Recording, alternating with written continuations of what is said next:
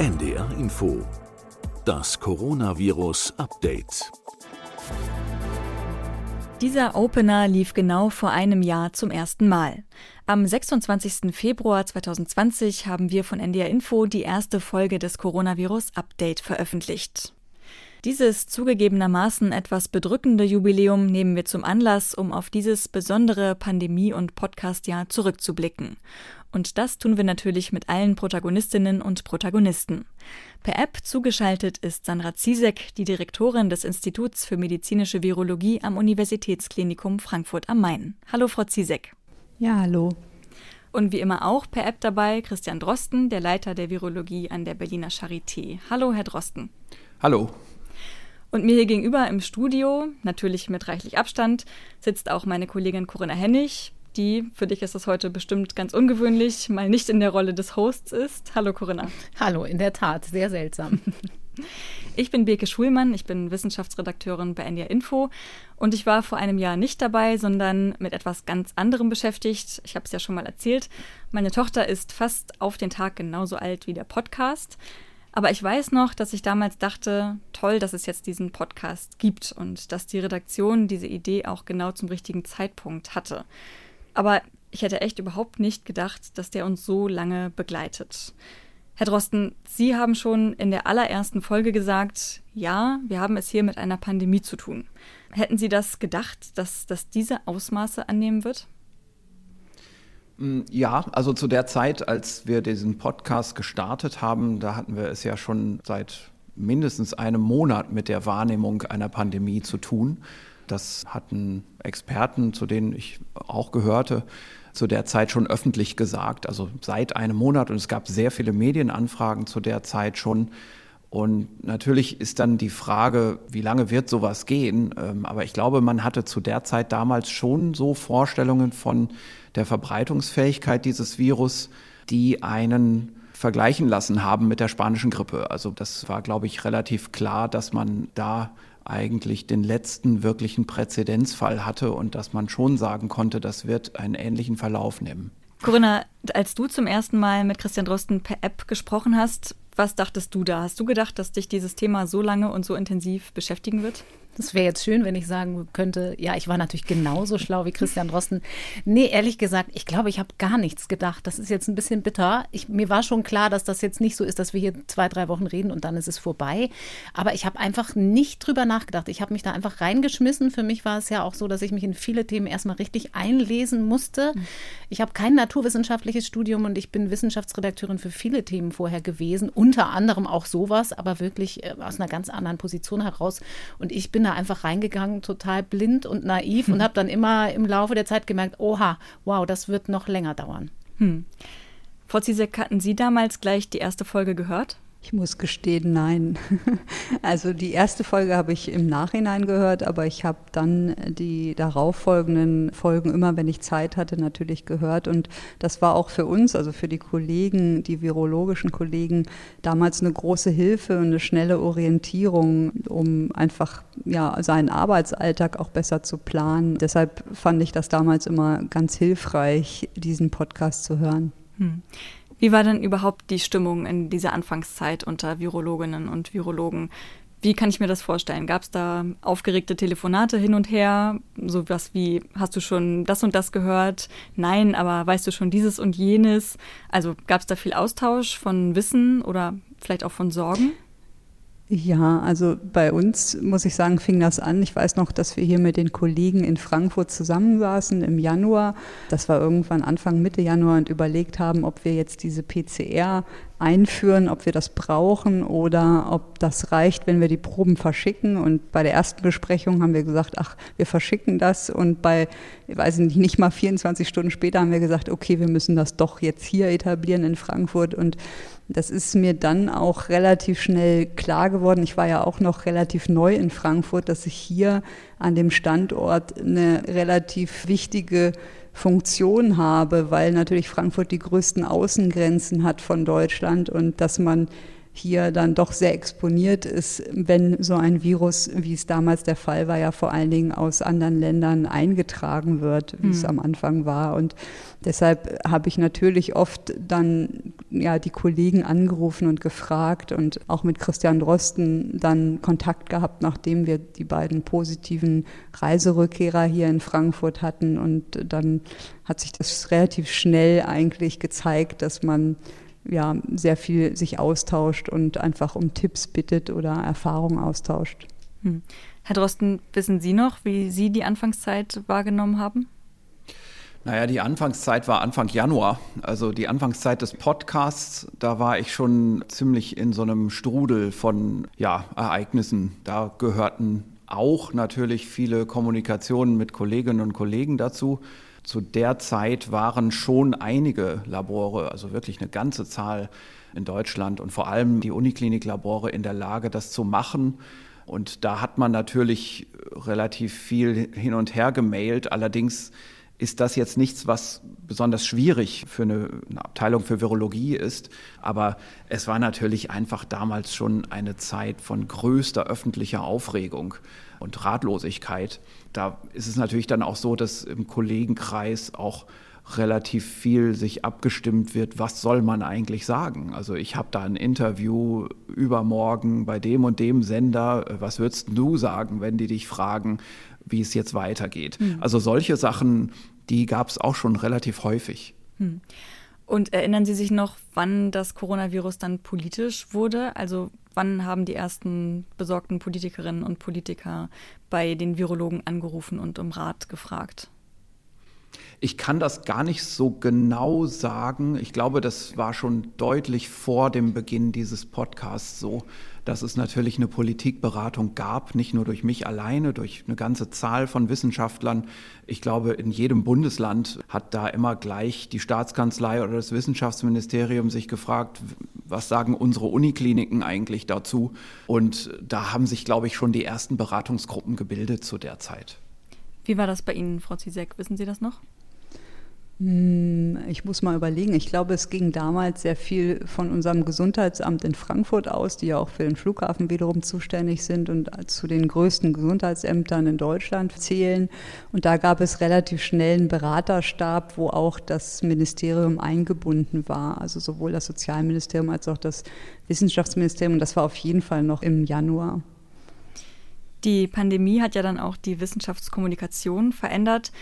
Was würdest du sagen, Corinna, rückblickend und auch vielleicht vorausblickend schon? Hat sich die Aufgabe der Medien verändert? Ja, würde ich schon sagen. Wobei auf eine Art ist hier, glaube ich, was zutage getreten, was immer schon für uns Medien galt, besonders für den Wissenschaftsjournalismus. Wir müssen genau sein, wir müssen eigentlich erbsenzählerisch sein. Was definitiv anders ist und vielleicht ja auch bleibt, wir haben gelernt, dass es nicht wehtut, offene Fragen zu thematisieren. Also nicht immer die Schwarz-Weiß-Antwort zu suchen, weil wir haben von Hörerinnen und Hörern gelernt aus vielen Mails, die wir bekommen haben, dass sie diese offenen Fragen durchaus aushalten. Dass sie also nicht nur viel klüger sind, sondern auch echt bereit, komplexer zu denken, als wir Journalisten das oft annehmen. Das Coronavirus-Update war der erste Podcast zu der Pandemie und hat viele Menschen überhaupt auch erst zu diesem Medium gebracht. Das wissen wir aus vielen Mails von Hörerinnen und Hörern und auch aus Umfragen. Im vergangenen Jahr wurden in der ARD ja auch viele andere neue Podcasts veröffentlicht und auch viele Wissenschaftspodcasts. Welchen Eindruck hatten Sie denn, Frau Zizek? Vielleicht können Sie die Frage auch ganz gut aus Hörerinnenperspektive beantworten, weil Sie am Anfang ja auch erstmal Hörerin waren. Bringen Podcasts eine andere Tiefe in die Wissenschaftsvermittlung, die vielleicht vorher sogar gefehlt hat? Also ich glaube, jetzt muss ich mich erstmal outen, weil das ist übrigens der erste und der einzige Podcast, den ich jemals gehört habe, weil ich gar nicht mehr Zeit habe, jetzt noch weitere Podcasts zu hören, muss ich gestehen. Und ich kannte diese Form dieses Mediums gar nicht und habe das aber sehr schätzen gelernt. Also mittlerweile höre ich dann den Podcast von dem Kollegen oft, wenn ich mit dem Auto zur Arbeit fahre und nutze die Zeit. Und ich denke, das würde ich auch noch gern weitermachen nach der Pandemie, dass man sich dann halt andere Themen von Podcasts sucht. Und natürlich kann man in so einem Podcast gerade Probleme und den Wissensstand viel genauer ab abbilden, als eine Schlagzeile das kann. Ich glaube, so feine Sachen genau zu beschreiben und zu wichten, das geht nur in solchen Podcast-Formaten, aber sicherlich nicht in einer Schlagzeile oder in einem Artikel, der auch provozieren soll, der ja von manchen Medien dann so auch missbraucht wird. Und deswegen finde ich das Format sehr gut, um Wissenschaftskommunikation zu betreiben. Was würdest du sagen, Corinna? Welche Möglichkeiten gibt es im Podcast, die es vielleicht in einem kurzen vier Minuten Interview im Radio nicht gibt. Also zum einen kann ich sagen, von der journalistischen Seite ist das wirklich sehr angenehm, dass man sich eben nicht beschränken muss, dass wir zur Not sagen, es wird dann mhm. eben ein bisschen länger. Und ich merke auch bei mir selber, ich habe da, glaube ich, vorher auch schon Wert drauf gelegt, immer Unwägbarkeiten offen zu legen. Aber ich achte jetzt noch mehr darauf, wenn ich dann so ein Vier-Minuten-Gespräch im Radioprogramm mache, da bin ich ja dann die, die Dinge erklären soll, dass ich dann ganz viele Sätze noch zusätzlich einbaue, die besagen, das ist der jetzige Stand Zustand oder diese Frage ist noch mhm. gar nicht ganz endgültig zu beantworten, auch offene Fragen tatsächlich benenne. Und das ist, glaube ich, so eine Stärke im Podcast. Und dann kann ich aber noch eins ergänzen, dass so wie Frau Ziesek das Ihnen geht, so ging es offenbar vielen. Ähm, es haben sich offenbar viele über das Coronavirus-Update, das Medium Podcast, erschlossen. Und wir haben während dieser Zeit auch einen zweiten Wissenschaftspodcast an den Start gebracht, Synapsen. Da geht es größtenteils um ganz andere Themen, ist auch ein bisschen anders ähm, gestaltet. Aber da haben sehr viele Hörer mittlerweile uns auch zurückgemeldet, dass sie den viel hören. Da sind die Zahlen auch ganz gut. Also das Interesse an Wissenschaft im Podcast ist offenbar wahnsinnig groß. Herr Drosten, was war denn für Sie der Grund, ja zu sagen, ich mache diesen Podcast mit dem NDR? Das war für mich damals eine praktische Überlegung. Ich hatte damals einfach so viele Medienanfragen zu immer demselben Thema. Das waren zum Teil im Wortlaut dieselben Fragen von unterschiedlichen jetzt Fernseh-, Radiostationen und das war eine reine Zeitökonomie. Also ich kann nicht dasselbe Interview ähm, am Morgen, bevor ich zur Arbeit fahre, vier oder fünf verschiedenen Radiosendern geben. Und ich hatte irgendwann so das Gefühl, das geht so nicht mehr, das kann man so nicht mehr machen. Und dann kam so diese Frage vom NDR und das klang für mich unmittelbar plausibel, dass das ein ganz guter Ausweg ist, weil es eben erstens aufgezeichnet und wieder abrufbar ist, für alle verfügbar. Für mich so letztendlich die Gelegenheit, das einmal gesagt zu haben, einmal eine Frage beantwortet zu haben und damit dann aber auch wieder was anderes machen zu können. Wir haben jetzt schon viel über Tiefe und Ausführlichkeit gesprochen. Ich weiß noch, dass Katharina Marenholz, unsere Kollegin hier im Podcast-Team, mir damals am Anfang immer Nachrichten geschrieben hat und mich ganz lieb auf dem Laufenden gehalten hat. Und sie meinte, wir machen jetzt hier einen neuen Podcast, das wird total super. Jeden Tag soll es immer ein kurzes Update geben. Und dann war die erste Folge ja gleich 36 Minuten lang. Und das ist für uns Radiomacherin Corinna quasi genau das Gegenteil von kurz. Wann habt ihr euch denn im Podcast-Team von der Idee eines 10-Minuten-Updates verabschiedet? Haha, wer denkt, man könnte ein 10-Minuten-Update machen, der kennt die Virologen seines Vertrauens nicht, kann ich dazu sagen. ähm, sehr schnell. Also ich glaube, nach der ersten Folge habe ich noch gedacht, okay, wir mussten jetzt ein paar Basics klären, wir mussten uns da auch ein bisschen reinfinden, auch in diese mhm. technischen Unwägbarkeiten. Und ich habe dann, glaube ich, noch so gedacht, okay, die nächste Folge können wir dann wahrscheinlich ein bisschen kürzer machen. Und während ich in der nächsten Folge war, habe ich, glaube ich, schon gemerkt, das macht überhaupt keinen Sinn, vorne und hinten nicht, weil wir ja so viele Leute wie möglich erreichen wollen. Und wenn man jetzt nicht nur für virologische Nerds sendet, dann äh, muss man ein paar Dinge mehr erklären, aber wir wollen ja eben auch einen Mehrwert liefern und nicht nur sagen, was ist ein Virus im Vergleich zu einem Bakterium. Und dafür brauchte es die Länge. Also ich war dann sehr schnell davon überzeugt, es muss lang sein. Dass es so lang wurde, wie es jetzt zuletzt oft wurde, das habe ich allerdings auch nicht gedacht. Nach jeder Folge besprechen wir, kann man hier mal so aus dem Nähkästchen plaudern, egal in welcher Zusammensetzung. Boah, nächstes Mal werden wir wieder kürzer. Aber es kommen einfach immer neue Themen auf und das macht es einfach ein bisschen schwierig.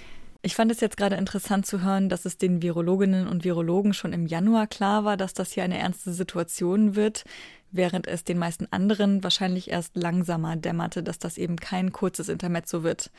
Im März vergangenen Jahres wurde man auch noch schräg angeguckt, wenn man mit Maske im Supermarkt war. Herr Drosten, erinnern Sie sich noch, wann die Menschen offensichtlich vorsichtiger wurden und wie sich das dann entwickelte? Hm, also vorsichtig Genau, wurden die Leute, glaube ich, im ersten Lockdown, also da waren hier in Berlin schon die Straßen leer, leerer als, als sie im zweiten Lockdown gewesen sind.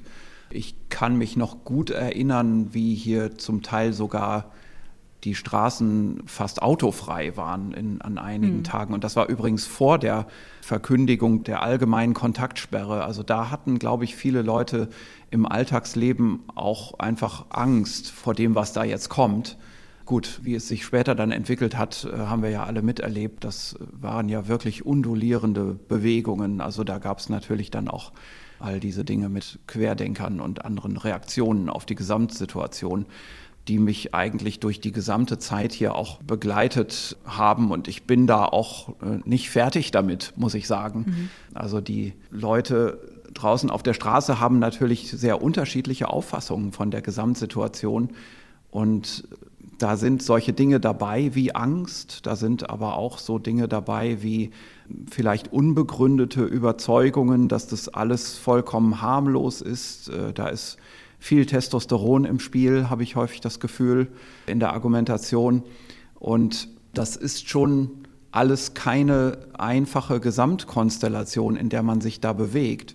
Da ist natürlich so eine ständige Präsenz in den Medien nicht unbedingt einfach. Also gerade wenn man jetzt nicht auf, auf seiner persönlichen Agenda hat, demnächst in den Journalismus zu wechseln oder sonst wie medienpräsent sein zu wollen, sondern wenn man das einfach aus der Sache heraus begonnen hat, da ist schon, ja, also es ist, es ist schon so eine, eine Sonderrolle, die man da spielt. Und ich kann schon sagen, dass dieses Podcast-Format jetzt eigentlich ein gutes Format ist, weil man sich so differenziert ausdrücken kann, hm. weil man immer im Zweifelsfall sagen kann, hier ist der zitierbare Text, so habe ich das gesagt und nicht so, wie es hier auf verkürzte Art und Weise steht. Und man sieht ja auch tatsächlich am Erfolg des Podcasts, dass das Informationsbedürfnis vieler Menschen einfach sehr hoch war, auch gerade am Anfang. Haben Sie denn den Eindruck, dass das zurzeit abnimmt? Also vielleicht in Ihrem Freundes- und Bekanntenkreis? Haben Sie da am Anfang der Pandemie mehr Fragen bekommen? Was soll ich jetzt machen? Wie geht das alles weiter? Und winken die Leute jetzt vielleicht eher ab und sagen, ach nee, Drosten, lass mal lieber übers Wetter sprechen oder vielleicht auch über Star Wars? Mhm, also in, in meinem Umfeld kann ich es jetzt gar nicht so sagen. Also ich glaube, ich habe wenige Leute in meinem Umfeld, die grundsätzlich zweifeln an der Situation, die bestimmte Grundzusammenhänge nicht verstehen. Das mag daran liegen, dass vielleicht viele das auch tatsächlich immer verfolgen. Also ich bin jetzt wirklich bei weitem nicht nur mit Medizinern zusammen. Also ich habe einen sehr bunt gemischten Bekanntenkreis. Hm. Hm, ja, vielleicht, dass die Leute auch so langsam müde werden, immer über das Coronavirus zu sprechen. Ja, also eine gewisse Müdigkeit ist, glaube ich, bei jedem von uns da, ist auch bei mir da, bei jedem. Aber also ich habe erstmal, was, was diesen Podcast angeht, schon zunehmend das Gefühl, dass das nicht mehr die einzige Informationsquelle ist. Es sind ja jetzt inzwischen auch andere hochwertige Informationsquellen dazugekommen. Die Verarbeitung im Wissenschaftsjournalismus hat extrem an Qualität gewonnen. Mhm. Gleichzeitig ist es natürlich auch so, dass Gegenpositionen sehr lautstark verkündet werden in den Medien. Das hat zum Teil eine gewisse Einschlägigkeit auch erhalten. Also man weiß im Prinzip schon, was man wo erwarten kann, wenn man irgendeinen Artikel liest. Und auch diese Grundmuster haben sich, glaube ich, bei informierten Leuten inzwischen eingeprägt und die können das auch besser einordnen. Die Deutschen scheinen ja auch mittlerweile ein Volk von Virologinnen und Virologen geworden zu sein. Nicht zuletzt auch durch diesen Podcast. Also Polymerase-Kettenreaktion ist inzwischen vielleicht sogar was schon für Anfänger. Wir können jetzt alle mit Fachbegriffen um uns werfen wie Signaltransduktionskaskade und Antibody-Dependent Enhancement. Und einige können sogar alle Coronaviren aufzählen, munkelt man.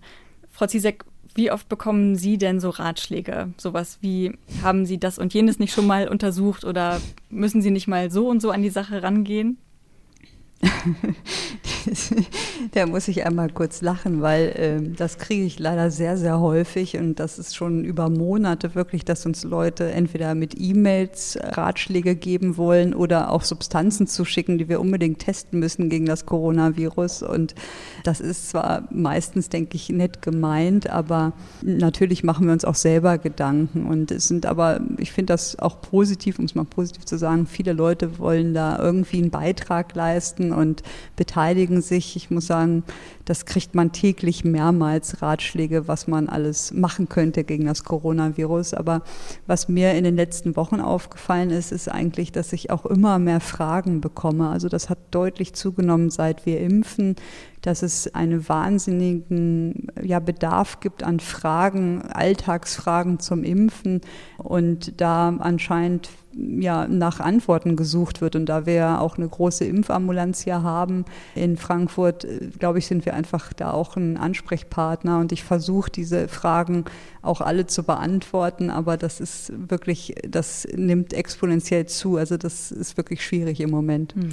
Das ist bei uns beim NDR ja auch ein bisschen so. Wir haben ja extra eine E-Mail-Adresse eingerichtet für Fragen und das sind dann aber auch oft welche, die kann man gar nicht richtig beantworten und vieles wiederholt sich auch. Mhm. Ich muss aber auch noch ergänzen, dass wir auch manchmal als NDR verwechselt werden, glaube ich, mit einem virologischen Labor oder so, weil bei uns ganz oft Vorschläge kommen mit, mach doch mal Folgendes.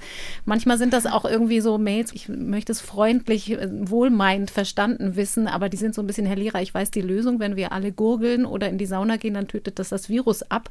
Das ist ein bisschen lustig, aber manches ist dann auch tatsächlich zielführend und interessant. Also wir hatten im Dezember in einer Folge mit Christian Drosten mal gesprochen darüber, über so eine epidemiologische Studie, wie man Schulklassen sinnvoll teilen mhm. könnte, sodass das nicht einfach nur eine Gruppengrößenteilung ist, sondern auch so, dass die Zahl der Kontakte auch nachmittags sich wirklich verringert.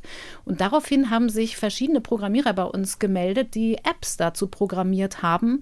Und wir haben uns das angeguckt und haben das auch von anderen Entwicklern begutachten lassen. Da gibt es mehrere Tools und die sind offenbar richtig gut. Also das ist was, wo dann aus diesem Podcast tatsächlich ein mhm. Mehrwert für die Schulen erwächst. Und das freut mich wirklich sehr.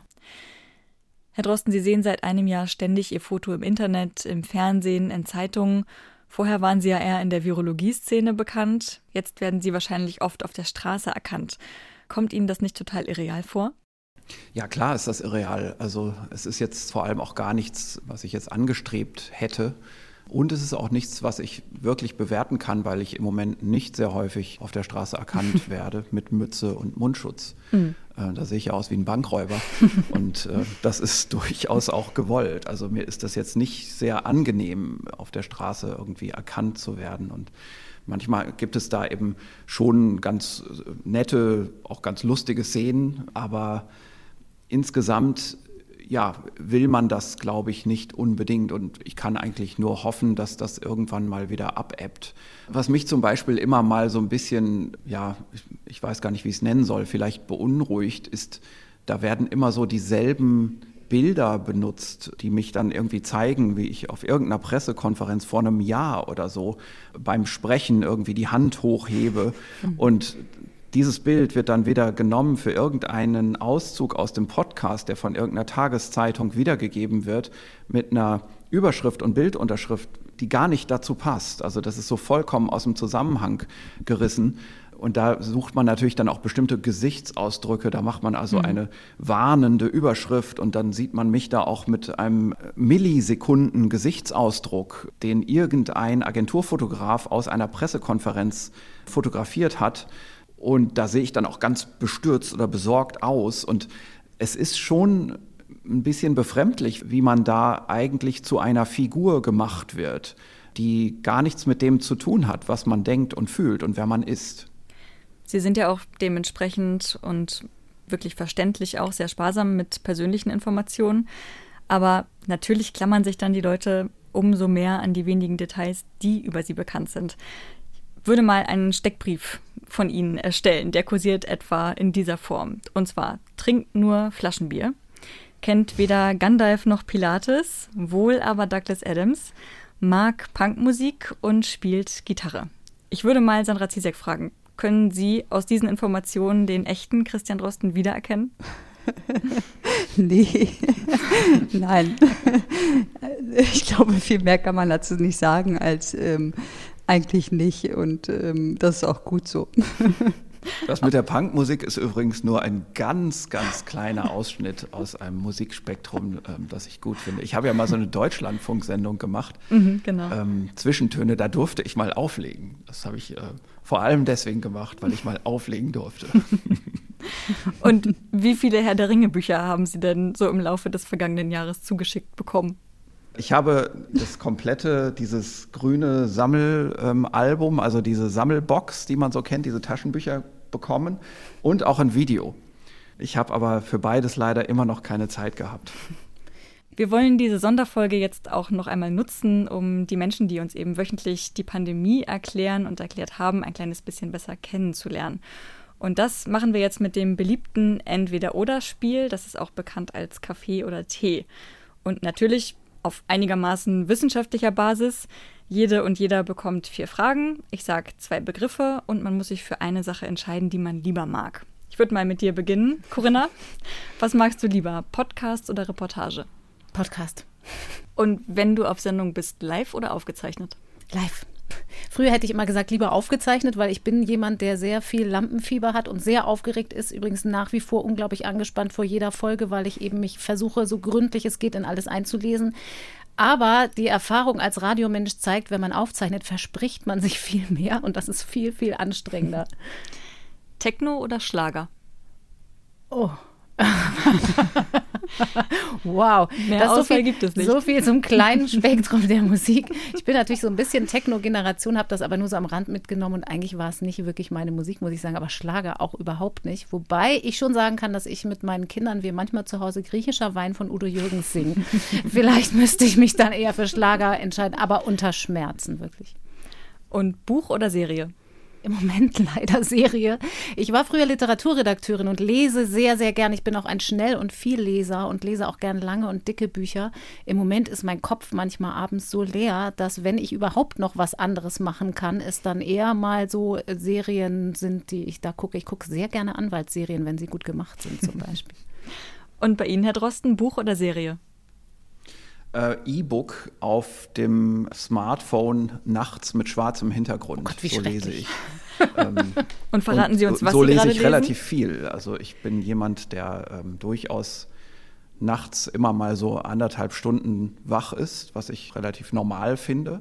Und ich lese so allerhand. Also im Moment lese ich zum Beispiel Die Stadt der Blinden. Oh, das ähm, ist toll, Was ich Buch. vielleicht unerträ fast unerträglich finde zu lesen. Mhm. Also jetzt nicht vom Stil, das ist äh, literarisch natürlich hervorragend, aber äh, das, was da als Situation beschrieben wird, ist schon wirklich beklemmend und zum Glück sehr stark übersteigert. An dieser Stelle muss ich einen Podcast-Tipp loswerden. Falls ihr auch oft nachts wach liegt und dafür noch die richtige Lektüre sucht, in unserem NDR-Bücher-Podcast Eat, Read, Sleep gibt es jede Menge Anregungen. Die aktuelle Folge hat übrigens einen Science-Fiction-Schwerpunkt. Unbedingt anhören. Am besten in der ARD-Audiothek. Einfach kostenlos als App downloaden. Und nun die nächste Entscheidungsfrage an Herrn Drosten. Labor oder Büro?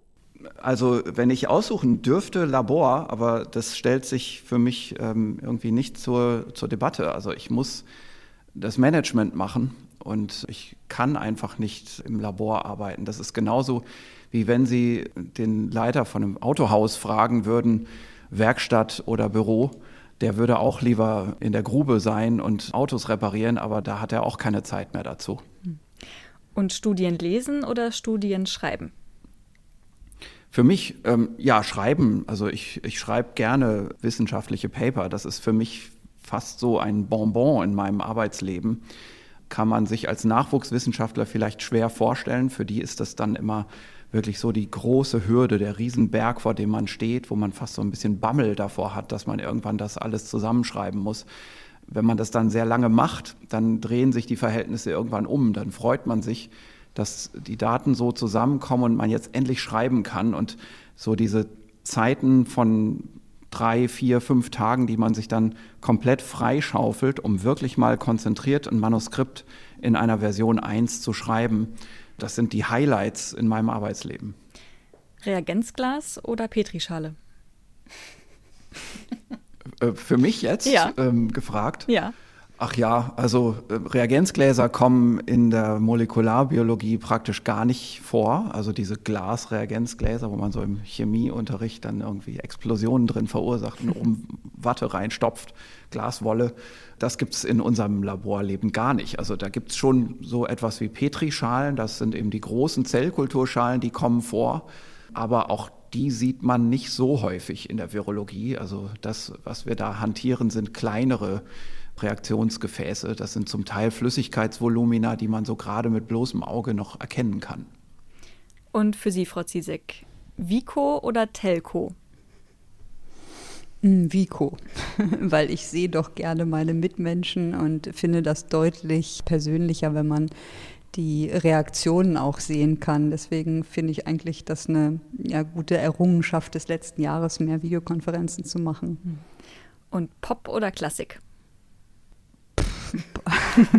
Klassik-Pop, beides. Also das kann beides gut sein, kann beides nicht gut sein. Da habe ich keine Vorlieben. Und arbeiten mit Füller oder am Computer? Ähm, am Computer. Ich habe zwar einen Füller und nutze den für Unterschriften, zum Beispiel auf Urkunden oder wenn man offizielle Dokumente unterschreiben muss, aber eigentlich spielt sich mein Arbeitsleben zu 99,9 Prozent am Computer ab. Und noch eine letzte Frage für Spezialistinnen. B-Zellen oder T-Zellen? Man braucht sie beide. also ich, ja, das ist eine sehr schwierige Frage oder kann man so jetzt nicht pauschal beantworten. Ich möchte keinen missen, weder die B noch die T-Zelle. Sie sind, Frau Zizek, seit September beim Podcast dabei und haben zugesagt, obwohl Sie wussten, wie anstrengend die Aufmerksamkeit sein kann, die man eben auch durch den Podcast bekommt und wie viel Arbeit das ja natürlich auch zusätzlich zu Ihrer eigentlichen Arbeit noch ist. Haben Sie es schon bereut?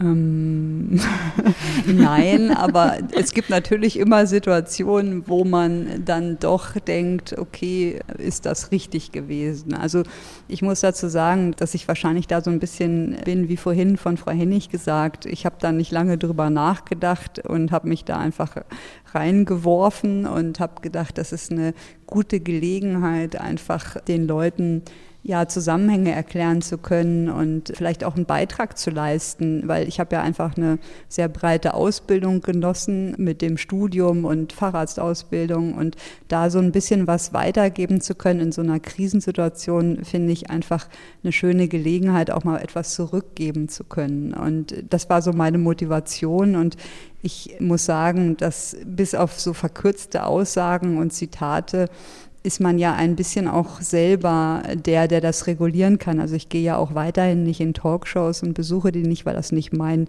Medium ist. Und so kann man das auch selber, denke ich, steuern, inwieweit das zu einer vermehrten Aufmerksamkeit wirklich führt.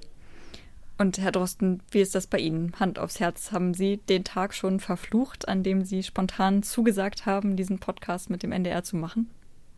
Ähm, also die Vorbereitung ist immer intensiver. Damals am Anfang musste ich mich gar nicht vorbereiten. Da habe ich einfach so das erzählt, was ich so generell äh, parat habe. Und inzwischen ist es eben so, dass man ganz schön viel lesen muss. Bei mir ist es so, dass ich immer viel mehr lese, als dann überhaupt möglich ist zu behandeln in so einer Folge. Und das staut sich dann manchmal so gen Wochenende auf. Und ich versuche mir die Wochenenden eher so ein bisschen für die Familie auch freizuhalten sodass dann der Montagnachmittag vor dem Podcast manchmal ganz schön hektisch wird. Hm. Und Corinna, du hast dich auch monatelang jetzt nur und durchgängig mit Corona beschäftigt. Und ich habe jetzt auch schon gehört, dass dich manche Kollegen auch zwischendurch schon mal mit Corona hennig angesprochen haben. Was denkst du, wie lange machen wir diesen Podcast noch? Ja, der Witz ist natürlich super. Ich lache dann immer ganz höflich weiter. Aber naja, gut, ein bisschen Humor muss sein. Ähm, ja, wir haben diese Frage ja schon oft gestellt bekommen und vor einiger Zeit noch haben wir gesagt, ja, wenn die Pandemie vorbei ist, dann haben wir gesagt, bis der Impfstoff da ist. Der ist schon lange da und jetzt merken wir, jetzt fangen die Fragen eigentlich ja gerade erst an. Hm. Äh, ich kann es einfach nicht sagen. Also wir vom NDR sagen natürlich, solange Sandra Ziesek und Christian Drosten dabei sind, würden wir den Teufel tun, zu sagen, wir hören damit auf. Das heißt, der Hebel ist gar nicht unbedingt bei uns, aber wir haben einfach auch jetzt das Gefühl, das Bedürfnis ist noch ganz stark da nach Informationen, gerade zum Beispiel im Zusammenhang mit den Impfstoffen. Und deswegen müsste sich einfach das Infektionsgeschehen schon mal deutlich abschwächen, bevor man darüber nachdenken sollte. Wir waren schon öfter an dem Punkt, zum Beispiel Weihnachten, kann ich sagen. Da haben wir noch hier so gesprochen, habe ich mit Katharina Marenholz in der Redaktion gesprochen boah, wir wiederholen jetzt aber auch vieles. Manchmal ist es redundant. Es ist ja auch nicht jede Woche so, dass da in der Forschung so viel passiert, was mhm. man jetzt gut vermitteln könnte. Und dann habe ich schon mal so gesagt, vielleicht sollten wir doch überlegen, ob wir nicht mehr einmal pro Woche kommen, sondern 14-tägig. Wir mhm. waren ja am Anfang sogar täglich. Wir haben ja. da ja schon ausgedünnt. Und bam, dann kamen die Mutanten um die Ecke und da haben die Leute einfach ganz viele Fragen. Und genauso eben mit dem Impfstoff und den Schlagzeilen, die man manchmal auch einfangen will, die da kursieren, die dann oft nicht ganz richtig sind. Also man kann es, glaube ich, nicht so richtig absehen. Aber wenn wir so diese Perspektive haben, vielleicht wird ja im Sommer vieles besser, kann man diese Frage vielleicht nochmal neu aufwerfen. Du hast jetzt gerade schon den Satz gesagt, wenn die Pandemie endlich mal vorbei ist. Meinem Eindruck nach fängt hier inzwischen jeder zweite Satz so an. Oder auch mit den Worten, ich hoffe, dass wir bald mal wieder das und das machen können. Frau Ziesek, wie ist das bei Ihnen jetzt in dem Stadium? Überwiegt da Verzweiflung oder Hoffnung, dass es auch wirklich bald vorbei ist? Hm, ich glaube, ich bin eher ein Mensch, bei dem das Wasserglas halb voll ist. Und ich denke, wir haben jetzt einfach mit den Impfstoffen, die zugelassen sind und sehr schnell entwickelt worden sind, ein sinnvolles Tool und ein ja ein Hoffnungsschimmer, dass diese Pandemie irgendwann zu Ende sein wird. Und deshalb bin ich eher voller Hoffnung, dass wir jetzt einfach diese Impfengpässe noch durchstehen müssen und dass aber im Laufe des Jahres genug Impfstoff für jeden zur Verfügung stehen wird, zumindest in Deutschland, und dass sich dann die Situation entspannen kann. Und bei Ihnen, Herr Drosten, was überwiegt? Hm, also Optimismus oder Pessimismus kann ich so jetzt gar nicht sagen. Also ich sehe eher so das vor Augen, was demnächst kommen wird, was jetzt an Aufgaben ansteht, gesellschaftlich, politisch. Und ich kann nur sagen, es geht einfach auf der organisatorischen Ebene, auf der logistischen Ebene jetzt um die Wurst. Also es wird jetzt darum gehen, ob wir die äh, doch erheblichen zu erwartenden Impfmengen auch verimpfen können. Das ist nicht nur eine Frage von Vakzinevertrauen. Ich glaube, dass dieses Vertrauen sich in der Bevölkerung auch wieder stärker einstellen wird, nachdem wir hier im Moment so ein bisschen störende Stimmen auch hatten, die gar nicht gut eingeordnet worden sind bis jetzt. Äh, aber ich glaube, diese Einordnung wird auch stattfinden.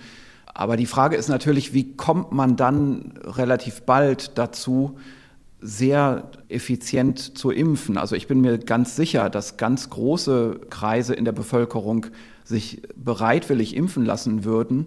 Da ist aber sehr viel zu organisieren. Also kriege ich meine Impfung im Impfzentrum? Wie komme ich an den Termin? Wann bin ich eigentlich dran? Mhm. Wie ist das mit den Prioritätsgruppen? all diese Dinge. Ich glaube, es ist, es ist ein bisschen naiv zu denken, dass das alles so schön der Reihe nach wie am Schnürchen klappt. Da wird es unterwegs natürlich auch wieder viel Kontroversen, viel Diskussionen geben, wo vielleicht auch dieser Podcast hier und da noch mal ein paar essentielle und nüchterne Informationen einspielen kann in eine gesellschaftliche Diskussion. Also ich wünsche mir schon, dass wir da auch wieder einen Beitrag leisten können in diesem relativ wichtigen Thema, denn wir kommen nur über diesen Weg aus dieser Pandemie raus und die Überlegungen, die man sich da machen kann, die spielen sich eben schon so ab in Zeitfenstern von, schaffen wir das de facto so im groben bis zum Sommer oder dauert das eben doch bis zum Ende des Jahres? Und das sind ja Unterschiede. Da geht es ja um Menschenleben, da geht es aber auch um Wirtschaftsleistung. Ich glaube, dass eine der schwierigsten Phasen, nämlich jetzt die wirklich aktive Phase bei der Bewältigung der Pandemie, wo also wirklich diese Gesamtgesellschaft mit aktiv sein muss, mhm. das kommt jetzt. Und wie ist dein Gefühl, Corinna? Positiv gestimmt?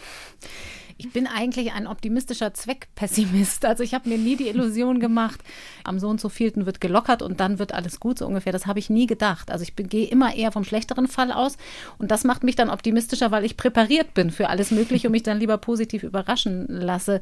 Genau diese ganze Impflogistik, das sehe ich auch als schwierig an. Ich finde auch die ganze Spaltung, die wir jetzt haben, wirklich zwischen Menschen, die sagen, jetzt reicht es aber auch mal, als könnte man das Virus einfach zur Seite schieben in, mhm. oder sich die Augen zuhalten, dann wäre es nicht mehr da. Das finde ich schon ein bisschen bedrückend. Ganz im Persönlichen muss ich sagen, seitdem es Impfstoffe gibt, hat sich bei mir so in der Motivation durchzuhalten auch noch mal wahnsinnig viel bewegt, was nicht nur im Rahmen von Maßnahmen und wie gut halten wir die ein, wie gut schaffen wir das, sondern es gibt noch eine zusätzliche Intervention und die macht mich ganz grundsätzlich gesehen erstmal froh und optimistisch. Wir wünschen uns ein baldiges Ende der Pandemie und bis das soweit ist, freuen wir uns natürlich auf weitere aufschlussreiche Gespräche mit Ihnen, Frau Ziesek und Ihnen, Herr Drosten. Ich danke Ihnen beiden für heute. Tschüss und bis bald. Wiedersehen. Tschüss. Vielen Dank auch dir fürs Mitmachen, Corinna. Sehr gern, das hat Spaß gemacht. Und das war unser kleiner Rückblick hinter den Kulissen des Podcasts Coronavirus Update. Die erste Folge haben wir heute vor einem Jahr veröffentlicht. Das heißt auch, ein Jahr leben wir alle hier in Deutschland jetzt schon mit dem Coronavirus. Ein Jahr Ausnahmezustand mit Angst, Sorgen und Einschränkungen. Und auch ein Jahr, in dem wir viel zu viele Tote zu beklagen haben. Wir wollen gern von euch wissen, was hat euch durch diese Zeit geholfen? Was hat euch Mut gemacht? Was hat euch abgelenkt und gut getan? Vielleicht habt ihr die ganze Wohnung renoviert, einen Origami-Zoo gefaltet, Saxophon spielen gelernt, so wie meine Nachbarin? Oder endlich mal die Fotoalben der letzten Jahre bestückt? Oder habt ihr vielleicht wie ich sehr viele Tomaten auf dem Balkon angebaut? Wir suchen eure persönlichen Geschichten für eine Sonderfolge vom Coronavirus Update. Schickt sie uns einfach per Sprachnachricht. Wie das am besten geht, steht auf unserer Seite ndr.de-corona-update. Wir freuen uns drauf.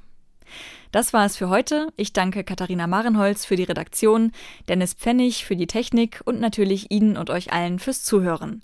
Mein Name ist Beke Schulmann. Ich sage Tschüss und bis bald. Das Coronavirus Update. Ein Podcast von NDR Info. Diesen Podcast gibt es in der ARD Audiothek, der Audio-App der ARD. Einfach kostenlos in App Stores runterladen.